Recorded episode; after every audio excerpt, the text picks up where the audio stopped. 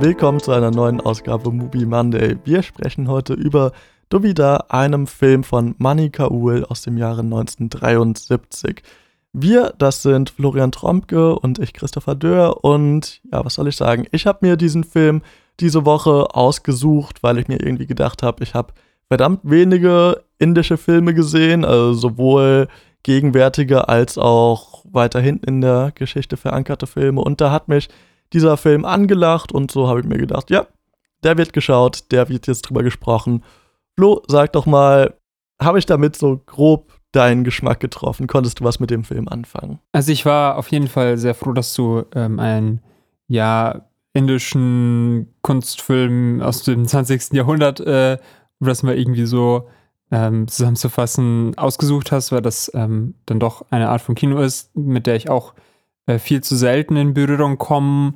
Also mir fällt jetzt spontan eigentlich nur äh, Pater Panchali ein und das war eigentlich auch nur wegen der äh, Filmgeschichtsvorlesung.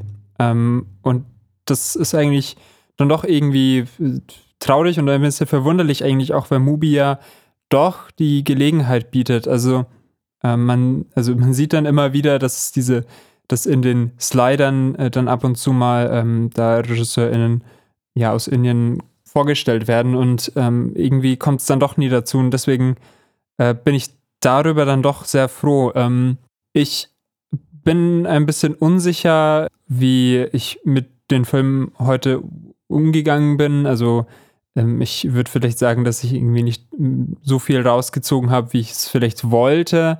Aber vielleicht ist es auch was, was sich im Laufe der Folge dann auch ein bisschen ähm, erleichtert, dieser Eind äh, Eindruck, wenn äh, wir darüber reden und äh, mir dann auf diese Weise vielleicht noch ein paar Aspekte klar werden, vorausgesetzt, dass du mit dem Film was anfangen konntest, dass du zufrieden mit deiner Auswahl warst. Ist das denn so?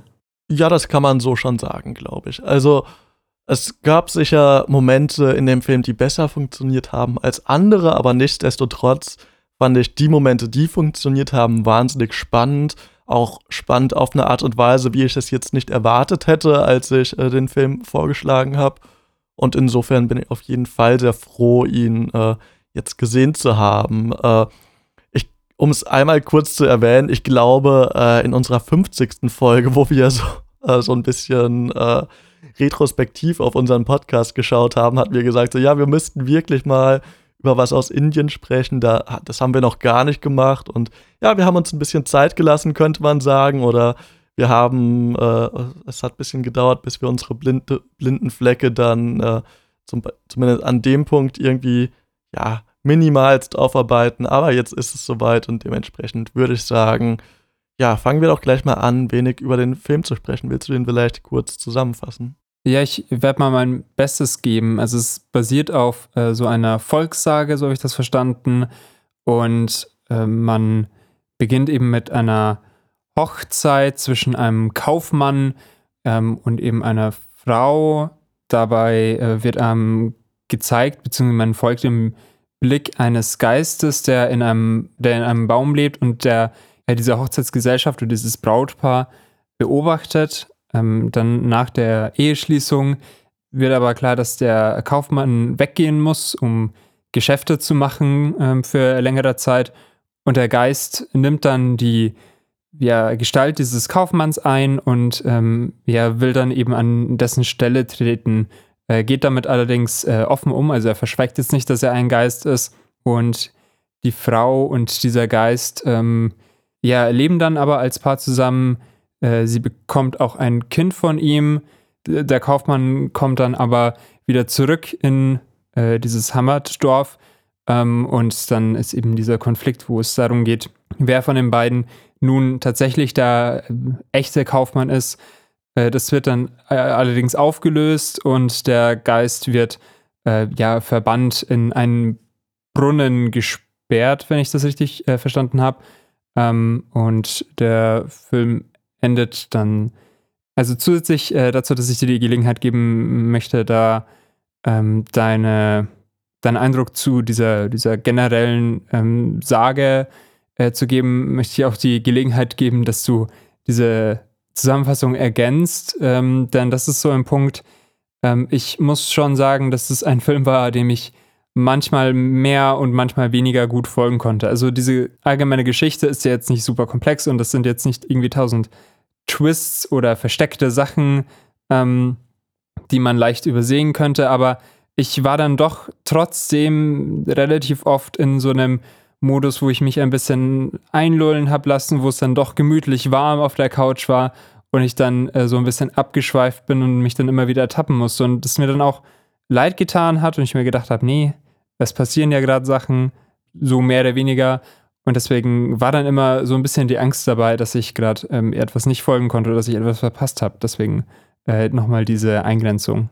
Also erstmal würde ich sagen, dass deine Zusammenfassung soweit, glaube ich, relativ vollständig war. Also zumindest würden mir jetzt keine größeren Punkte einfallen, die du da ausgelassen hast. Ich würde dir auch äh, beistimmen, dass das so eine Rezeption war, die bei mir nicht gänzlich unähnlich aussah, aber ich weiß nicht, ob ich das jetzt irgendwie als Defizit betrachten würde. Ich glaube viel eher, dass das was ist, was der Film in seiner Form hier und da auch anlegt. Da werden wir später noch mal mehr drüber reden, glaube ich. Aber erstmal will ich auf deine Frage eingehen, was ich denn von dieser Sage halte. Und ich muss sagen, ich fand die von der Grundidee erstmal sehr spannend. Vor allen Dingen, als ich dann äh, damit überrascht wurde, dass dieser Geist jetzt nicht irgendwie so ein hinterhältiges Spiel oder so führt oder so oder sie hinters Licht führen will oder so, sondern dass er da ganz transparent haha, mit umgeht. Ähm, dass, dass er ein Geist ist und dass er jetzt irgendwie das Äußere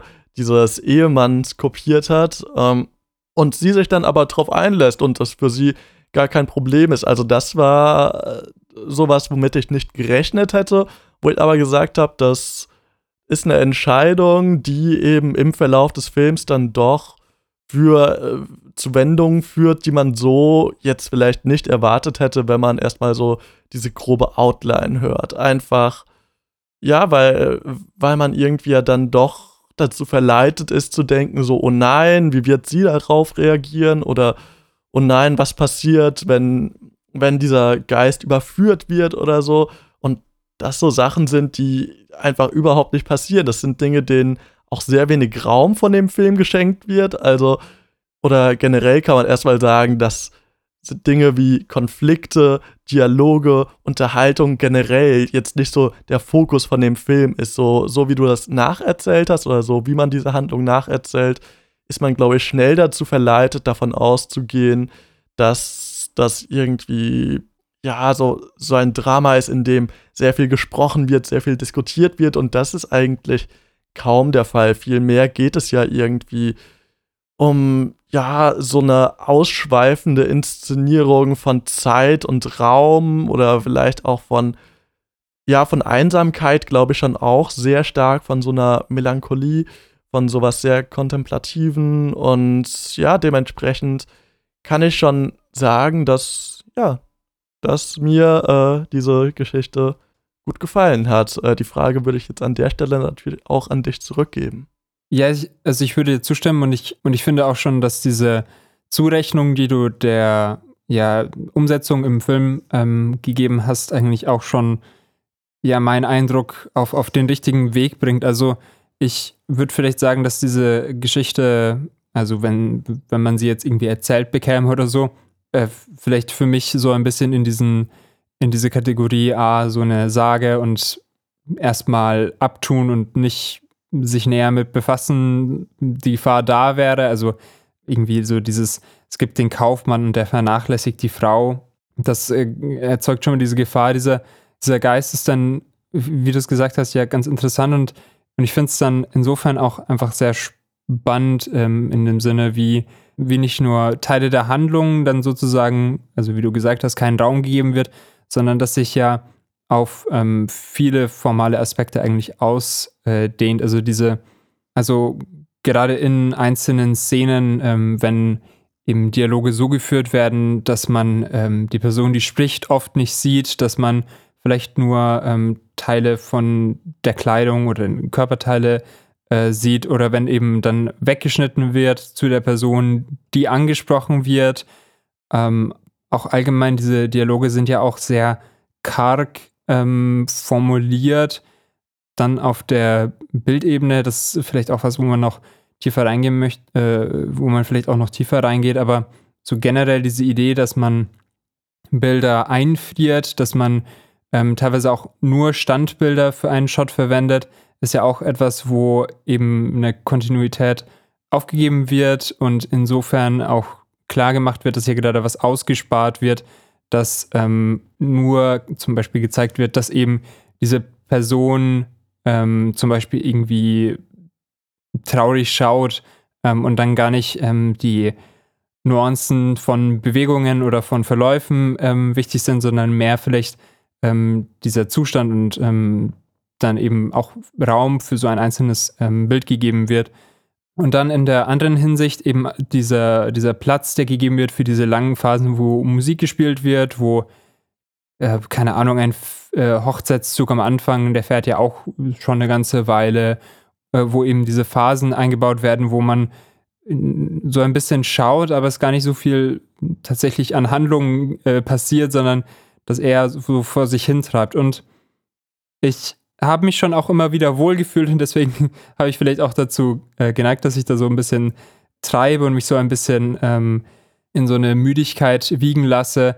Und ich finde, der Film hat das ähm, vielleicht nicht immer sehr deutlich gemacht, ähm, dass das jetzt ein Teil ist, wo man irgendwie in so eine treibende Stimmung kommen soll. Also ähm, äh, vielleicht habe ich da erwartet, dass mir das irgendwie gezeigt wird, so, ah, die, keine Ahnung, die Figur sch schläft jetzt und jetzt ist quasi Zeit, dass ich auch ähm, so ein bisschen wiege und nur so Eindrücke bekomme und das irgendwie nur so ein großes ist und dann kommt wieder diese konkrete Handlung. Aber das ist ja was, was dieser Film einfach nicht machen möchte, diese klaren, diese klaren Markierungen gar nicht setzen möchte. Und das ist etwas, was eben diese Unsicherheit bei mir hervorgerufen hat und mit dem ich dann erstmal jetzt eben hinterher so ein bisschen, hm, keine Ahnung, klarkommen äh, muss, um zu sehen, also um zu sehen, ob meine Repetition eben auf nichts verpasst hat oder eben produktive Wahrnehmungsweisen ähm, irgendwie nicht ausgespart hat. Und ähm, ja, also ich fand in, dadurch, dass du das irgendwie schon reingebracht hast, äh, hat das irgendwie eh schon diese, diese Richtung aufgemacht und das fand ich jetzt schon mal ganz schön. Also diese, dieser Wunsch, dass mir ein neuer Zugang zum Film eröffnet wird, äh, hat sich irgendwie schon in der Hinsicht zumindest erfüllt. Ein Aspekt, über den wir, glaube ich, noch sprechen sollten, wenn wir jetzt schon so eine grobe Aufzählung machen, ist, dass es sehr viel Erzählung aus dem Off gibt oder mehr oder weniger aus dem Off. Also sehr viel wird auch nicht in Dialogen erzählt, sondern von Stimmen, unterschiedlichen Stimmen tatsächlich, die wir nicht so ganz klar zuordnen können. Es gibt da teilweise auch Szenen, in denen diese Stimmen dann Menschen zugeschrieben werden, die dann aber auch wieder in anderen Szenen andere Menschen, das Innenleben anderer Menschen beschreiben. Also auch hier nochmal so ein sehr interessantes Spiel der Informationsvermittlung oder auch der Zuschreibung von Stimmen, Männer sprechen mal Frauen, Frauen mal Männer, mal Frauen, Frauen, mal Männer, Männer. Also auch hier kein klares Muster, das erkenntlich ist. Also ich glaube schon, dass das auch ein Film ist, der so seinen Status als Volkssage, als Erzählung, die weitererzählt wird, die verfremdet wird, die von verschiedenen Stimmen erzählt wird, schon auch noch mal hier und da in den Vordergrund rückt oder zumindest ihn nicht verheimlicht. Hm, vielleicht wäre es ja ganz praktisch mit dem Film wirklich von vorne anzufangen und zu versuchen, uns so ein bisschen anhand von dem entlang zu hangeln, weil ich glaube, diese Eröffnungssequenz bietet uns schon sehr viel von dem, was wir irgendwie im Verlauf des Films immer wieder sehen. Also erstmal bekommen wir die Opening Credits, äh, in denen tatsächlich die Credits auf Papier geschrieben sind und man dann äh, teilweise sieht, wie die Kamera dieses Papier herunterfährt. Auch hier vermutlich primär, da, ähm, da ich die Sprache und die Schrift dementsprechend auch nicht kenne, aber vielleicht auch aus anderen Gründen, die mir jetzt nicht einfallen, so ein bisschen dieses Gefühl von dem Zeigen von Schrift, also auch hier wieder so ein ja, bewusst machen, dass es sich um so eine Erzählung handelt, mehr oder weniger. Also man wird so ein bisschen in dieser Narrative in dieses Sujet direkt ja langsam ein reingeschoben so und unterbrochen werden diese ähm, ja werden diese Credits von einzelnen Stills, also Bildern, die für eine gewisse Zeit gehalten werden. So,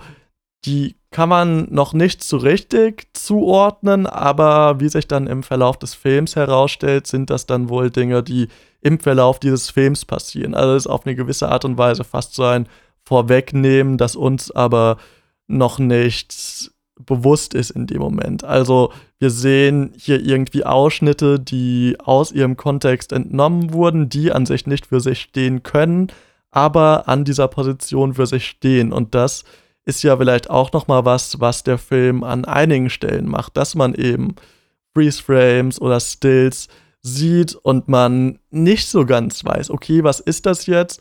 Und sich Gedanken darüber macht, versucht sie zu interpretieren, versucht sich da irgendwie hereinzudenken und mal zu einem klaren, mal zu einem weniger klaren Urteil kommt. Aber äh, trotzdem ist das natürlich ein Element, das sofort irgendwie so eine aktivere Rezeption in einem auslöst, würde ich mal sagen. Also die einen dazu auffordert, sich Gedanken zu machen, das zu verorten, sich zu fragen, was bedeutet das jetzt gerade, was soll das?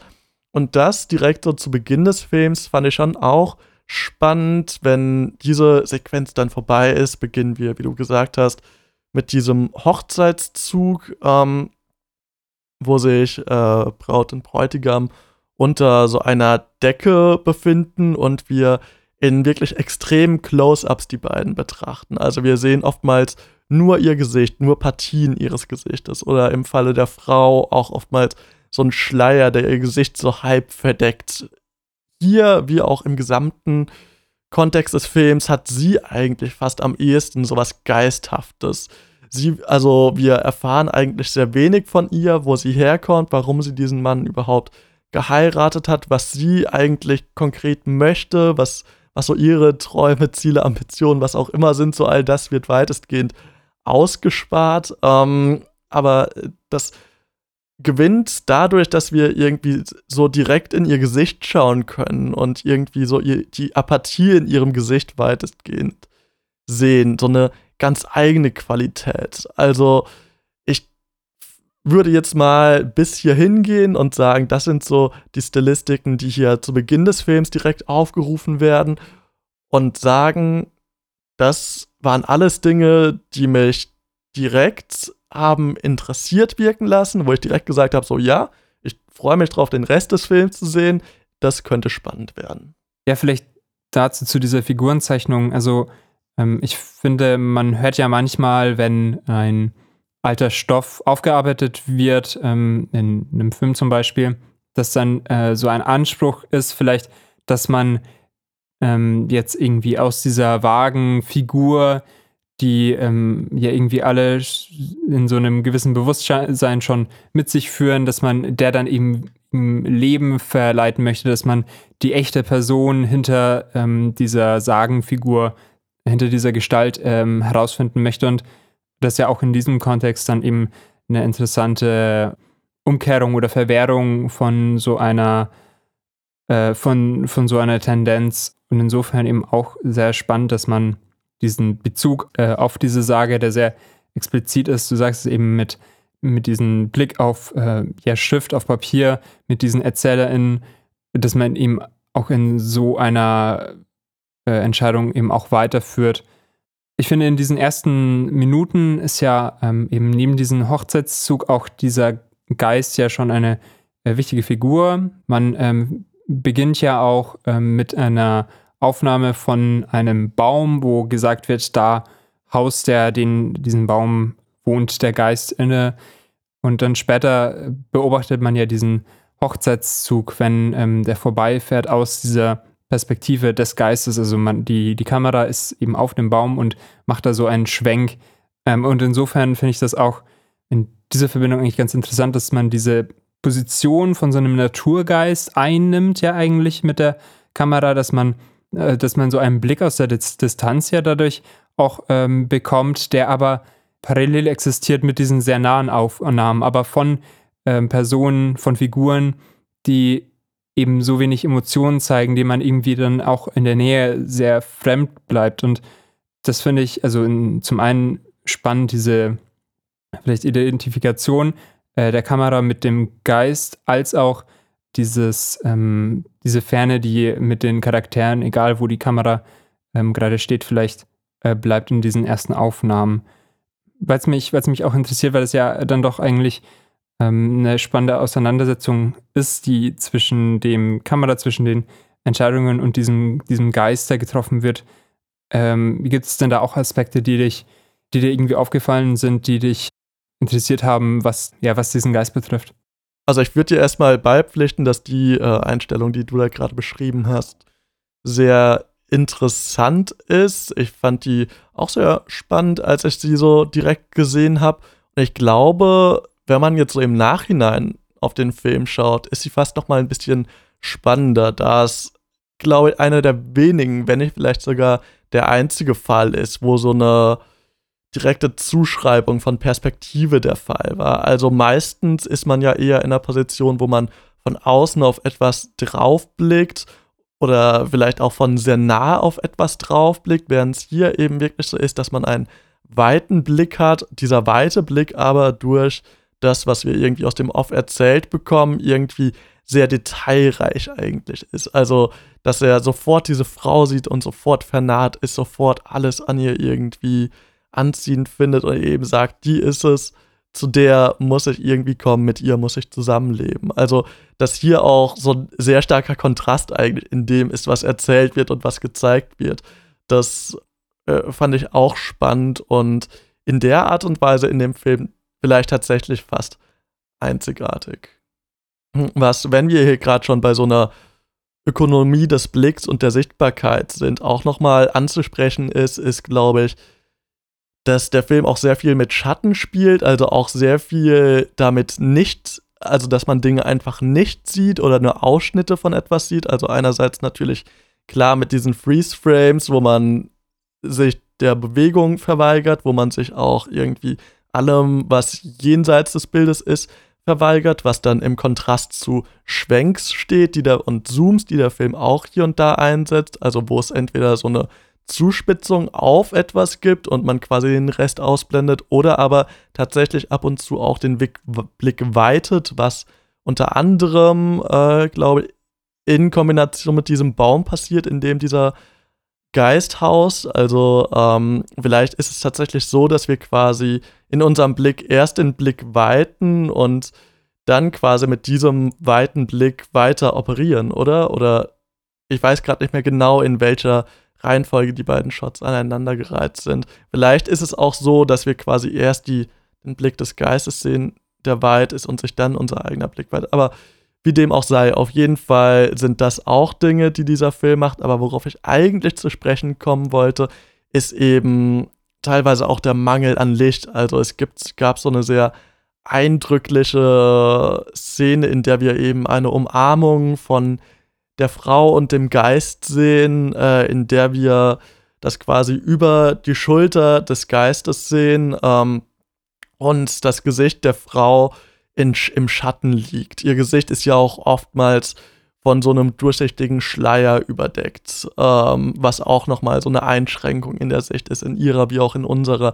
Also ich glaube, das ist auch so eins der Elemente, die an dem Film sehr schätze, runtergebrochen, dass er hier und da einfach verdammt hübsch aussieht, aber eben auch, ähm, dass äh, unser Blick hier irgendwie auch ohne Kamerafahrten sehr bewusst gelenkt wird, eben durch das Sichtbarmachen und nicht sichtbar machen.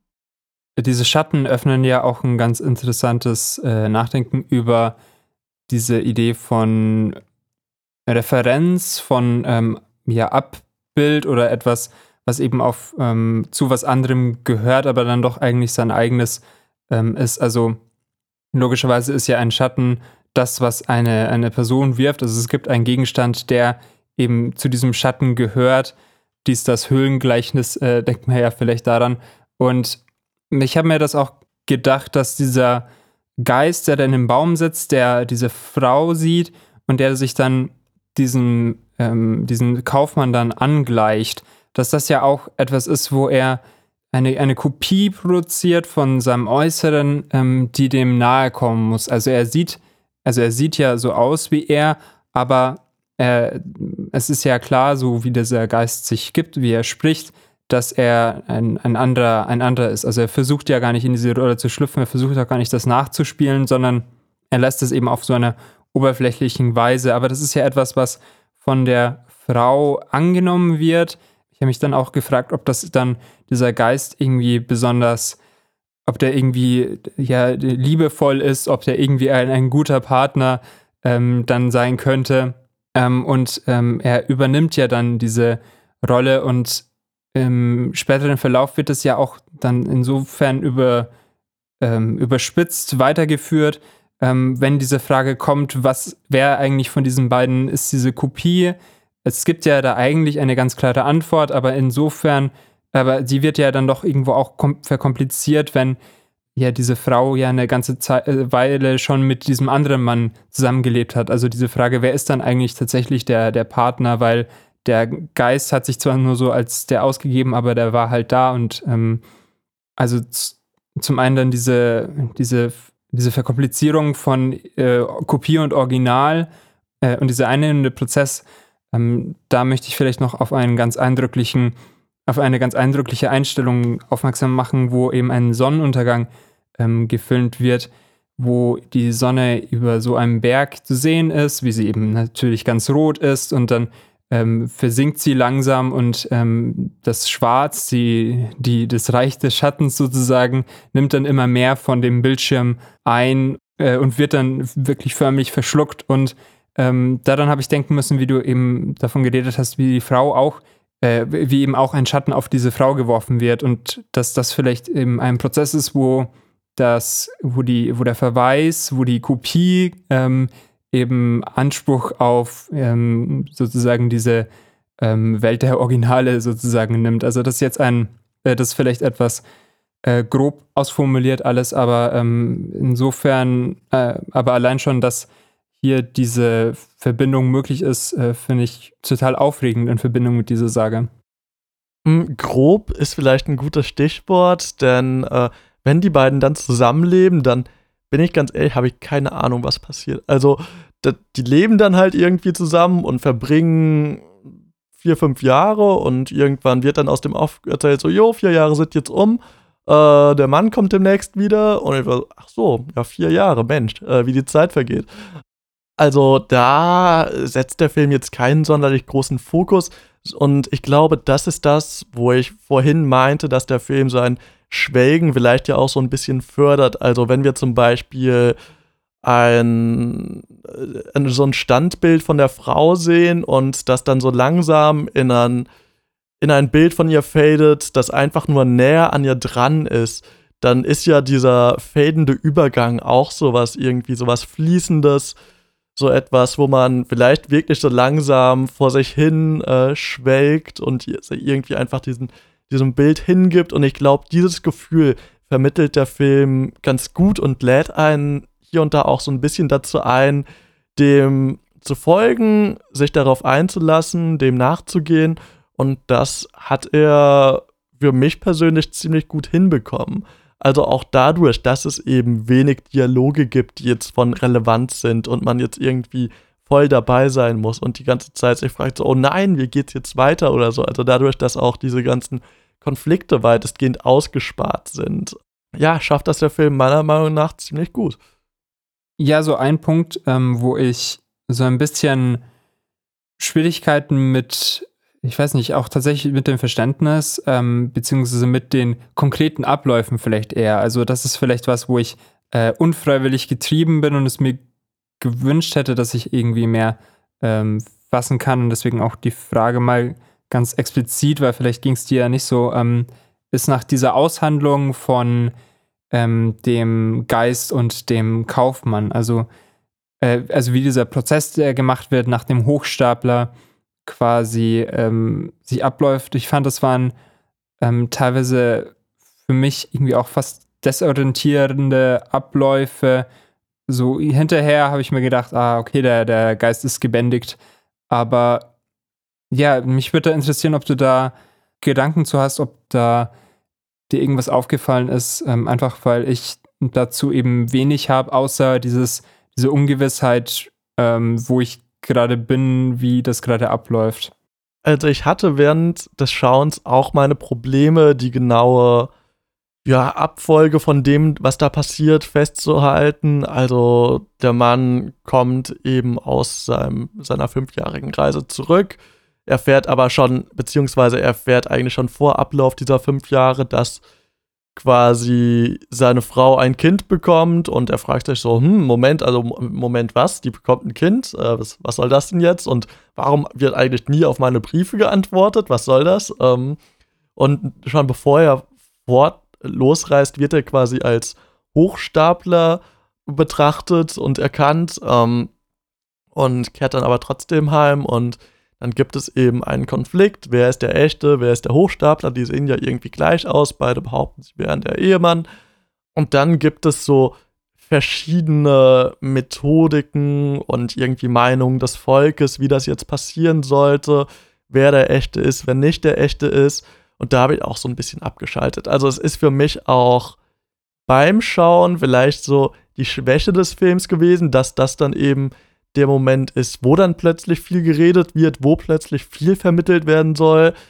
Also, wo man dann vielleicht so aus diesem Schwelgen herausgerissen wird. Ähm, jetzt im Nachhinein muss ich sagen, dass das als Kontrast ja scheinbar ganz gut für uns beide funktioniert hat. Also, dass wir uns eben so in diesen freudigen fünf Jahren festgefahren haben, dass dann plötzlich in dem Moment, von dem von Anfang an klar war, dass er kommen wird, also von dem Moment an, wo es eben zu diesem Konflikt kommt, von dem es nur eine Frage der Zeit war, bis er auftaucht, ähm, uns plötzlich dem nicht mehr so hingeben konnten. Also ich würde schon sagen, dass das einer gewissen Logik folgt, was da, was wir da quasi erlebt haben. Ähm, und auch wenn es jetzt nicht die beste Seherfahrung dadurch war, ähm, würde ich sagen, dass ich jetzt im Nachhinein das eigentlich ganz interessant finde. Auch wenn ich dir bei deiner Erfahrung beipflichten würde, dass, äh, dass man so ein bisschen den Überblick verliert. Also es gibt dann irgendwie so drei große Prüfungen, die da irgendwie gemacht werden, um zu testen, wer der Geist ist, wer nicht. Bei den ersten zwei hatte ich keine Ahnung, was passiert. Also irgendwas mit einem Stab, an dem ein Messer ist, der irgendwie ans Gesicht gehalten wird oder so. Und wer zuerst irgendwas sagt, ist der, der Ehemann oder nicht der Ehemann oder so, weiß ich nicht. Übergang zur zweiten war irgendwie sehr fließend, die habe ich überhaupt nicht mitbekommen. Und die dritte ist dann aber eben, dass ähm, eine List, wo gesagt wird, hier ist eine leere Flasche und äh, derjenige, der es schafft, in diese Flasche reinzugehen, das ist der Ehemann, äh, der wahre Ehemann. Und naja, dann äh, kommt es, wie es kommen muss und der Geist geht in diese Flasche rein und dann, ja, wurde er geprankt. Es stellt sich heraus, es das war nur eine hinterhältige List und natürlich ging es nicht darum, äh, herauszufinden, wer der Ehemann war, sondern wer hier der Imposer ist. Und ja, so stellt sich dann eben heraus, dass äh, ja, derjenige, der für einen Hochstapler gehalten wurde, Wirklichkeit der Ehemann ist. Und das führt dann nochmal zu einer Szene, die ich sehr eindrücklich fand, weil ich sie wirklich wahnsinnig tragisch und dramatisch fand. Also, wo quasi dieser Mann versucht seiner Frau zuzusprechen, dass sie sich doch nicht schämen müsste, dass es ihr nicht schlecht gehen müsste, weil sie ja keine Ahnung hätte haben können, dass, äh, dass es sich dabei um Geist handelt und nicht um ihn, während wir aber eben ihr Gesicht sehen und wissen, dass es nicht die Trauer ist, äh, darüber ist, dass sie getäuscht wurde, sondern eben die Trauer darüber, dass der Geist ausfindig gemacht wurde und weggesperrt wurde und sie jetzt wieder mit ihrem eigentlichen Ehemann zusammenleben muss. Das war für mich wirklich äh, ein ganz großartiger Moment. Ähm, wir sind den Film ja jetzt quasi einmal so von Anfang bis Ende durchgegangen. Auch was, was wir schon sehr lange nicht mehr gemacht haben, können wir uns vielleicht als Modus mal so im Hinterkopf behalten, wenn wir nicht genau wissen, wie wir uns dem Film annähern können. Ähm, und du meintest ja, dass du dir noch unsicher warst, wie, oder ja doch warst hoffentlich, wie du zu dem Film stehst, dass du Fragen hast, so konnten die denn so ein bisschen geklärt werden oder hast du das Gefühl, dem Film jetzt ein wenig mehr abgewinnen zu können? Ja, auf jeden Fall. Also das ist dann doch nochmal eine Bestätigung von, von Eindrücken, von denen ich vielleicht gar nicht wusste, dass ich sie gemacht habe, aber die dann eben nochmal in so einem Gespräch äh, nochmal ja, mir, mir zugehbar wurden. Und das ist dann doch etwas ganz Schönes. Und, es, und insofern würde ich schon sagen, dass jetzt äh, eine gewisse Sicherheit äh, zu, meiner, zu meinem Eindruck äh, gekommen ist, dass ähm, ich auch dem Film mehr zuschreiben kann und vielleicht auch deswegen ähm, den Film noch eher in Erinnerung halten werde, mich auf den Film vielleicht äh, ja, gedanklich beziehen werden kann, dadurch, dass das nochmal aufgearbeitet wurde und irgendwie dann nochmal besser eingeordnet werden konnte. Von dem her bin ich äh, dann doch sehr froh und werde eigentlich auch gerade an die Menschen, die jetzt an dem Punkt von der Folge sind und dadurch ja irgendwie auch schon ähm, einen Zugang zu dem Film haben, falls sie ihn noch nicht gesehen haben, auch weiterempfehlen, dass man den äh, sich vielleicht mal anschaut, weil ich glaube, gerade eben, wenn man sowas im Hinterkopf schon hat, ähm, wenn man schon ein bisschen weiß, worauf man sich, worauf man sich da einlässt und äh, was da so passiert, dass es ähm, dann ein umso produktiveres Schauen vielleicht ähm, ermöglichen kann. Genau, wir haben ja die Laufzeit noch gar nicht erwähnt und deswegen sei vielleicht an der Stelle auch kurz gesagt, er geht nicht so wahnsinnig lang. Also, falls ihr euch unsicher seid, die 82 Minuten, die kann man sich ruhig mal ohne weiteres, oder was heißt ohne weiteres, aber die kann man schon mal irgendwo reinquetschen. Also ist jetzt nicht so, als ob das so ein drei Stunden Epos ist, in dem die Zeit wirklich ausgewalzt wird, sondern er bekommt das wirklich ziemlich gut hin, das in so einer kurzen Zeit zu kondensieren und es ist jetzt zugegeben nicht so, als ob sich der Film so kurz anfühlt, aber ich glaube, es ist ja in dem Gespräch schon auch klar geworden, dass das auch nicht so wirklich das ist, was der Film vermutlich versucht oder nicht das ist, was ähm, ja was ja vermittelt werden soll.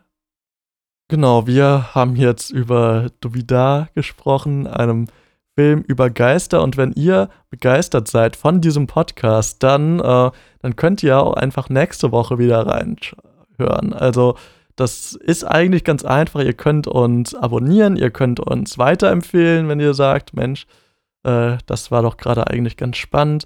Ihr könnt uns eine positive Bewertung da lassen. Ihr könnt uns auf Instagram folgen, uns da Lob, Kritik oder was auch immer hinterlassen. Und äh, genau, ansonsten könnt ihr, wie gesagt, nächste Woche einschalten, schauen, was Flo Film vorschlägt und äh, ja, uns dann wieder bei einer weiteren Diskussion lauschen. Äh, mich würde es freuen. Und ja, jetzt bleibt mir nicht viel mehr zu sagen, außer ciao.